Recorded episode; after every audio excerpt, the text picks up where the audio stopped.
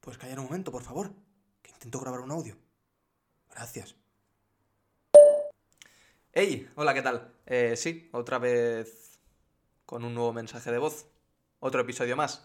Y hoy quería compartir, eh, porque he tenido una experiencia bonita esta mañana, y quería compartir la reflexión que he hecho acerca de esta experiencia.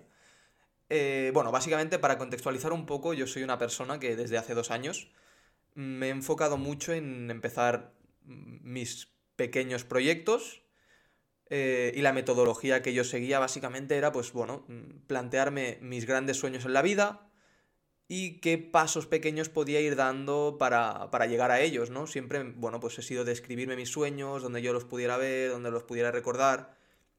Y hoy ha sido un poco distinto. Hoy lo que he hecho ha sido em, apuntar los mayores miedos o las mayores preocupaciones o los mayores problemas que me puede conllevar a mí perseguir mis sueños. Y esto lo he hecho básicamente para ver si yo estoy dispuesto a afrontar estas preocupaciones o estos problemas o prefiero no perseguir mis sueños y afrontar los problemas que ello conlleva. Y bueno, pues eh, después de escribir todos estos miedos y todas estas preocupaciones en, en un papel, me he quedado un rato leyendo y viendo por dónde iban los tiros y me he dado cuenta que... Bueno, me ha venido un libro a la cabeza que tenía en mi habitación, he ido a por él, ¿vale? Es un libro de Nathaniel Branden que se llama Los seis pilares de la autoestima. Y me he dado cuenta que muchos de estos miedos eh, se basaban en que yo no me consideraba capaz o veía que no tenía las capacidades o que faltaba cierta confianza en mí. Vaya, según lo que el libro explica, que hay una carencia de autoestima, ¿vale? Porque el libro al final plantea eh, que la autoestima tiene como dos componentes. Por un lado, eh, la eficacia personal, que es la confianza en las capacidades de uno mismo, ¿vale? En, soy capaz de esto, soy capaz de lo otro.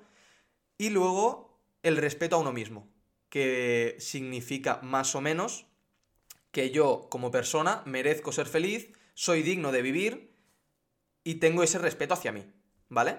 Entonces, bueno, yo los, los tiros por los que iban mis miedos era por el primero, ¿no? El, de eficacia personal.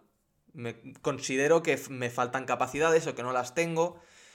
Y entonces he recordado que yo en la PNL, en, un curso que hice de programación neurolingüística, el profesor me hablaba de, de que todos, todo el mundo tenemos los recursos que necesitamos. Lo que pasa es que hay veces que no hemos encontrado la situación o cómo eh, utilizarlos en determinadas situaciones.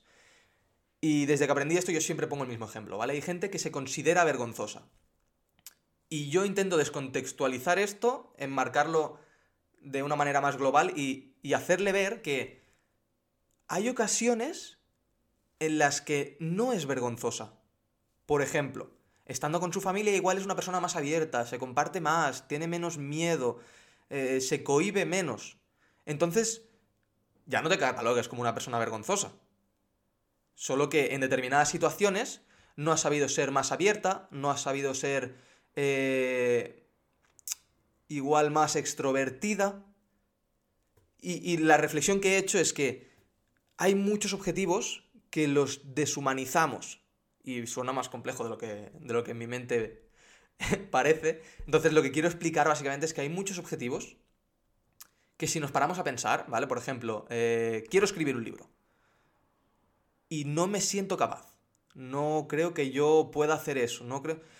Pues humanizar ese objetivo, ver que detrás de cada libro hay una persona que lo ha escrito y que ha podido escribirlo y que simplemente igual ha desarrollado unas cualidades, las ha desarrollado más porque le ha dedicado más tiempo, eh, ha adquirido otros conocimientos, pero eso no significa que tú no puedas hacerlo. Y tienes que humanizar ese objetivo, tienes que ver que tienes esas capacidades, tienes la capacidad de aprender, tienes la, capacidad de mejorar, de desarrollarte más, igual con, el simple hecho de dedicarle tiempo y de ir mejorándote según qué cualidades y qué capacidades, tienes que tener claro el objetivo y, y qué es lo que necesitas mejorar, pero al final se trata de ver que ese objetivo es humano y que puedes conseguirlo. Y esto, según el libro, me, ha resonado y me ha hecho ver que en cierto modo hay una parte de mi autoestima que no la tengo trabajada. porque uno, que uno de mis mayores miedos para afrontar mis sueños sea que yo no me vea capaz de hacer eso, tengo un problema que tengo que trabajar.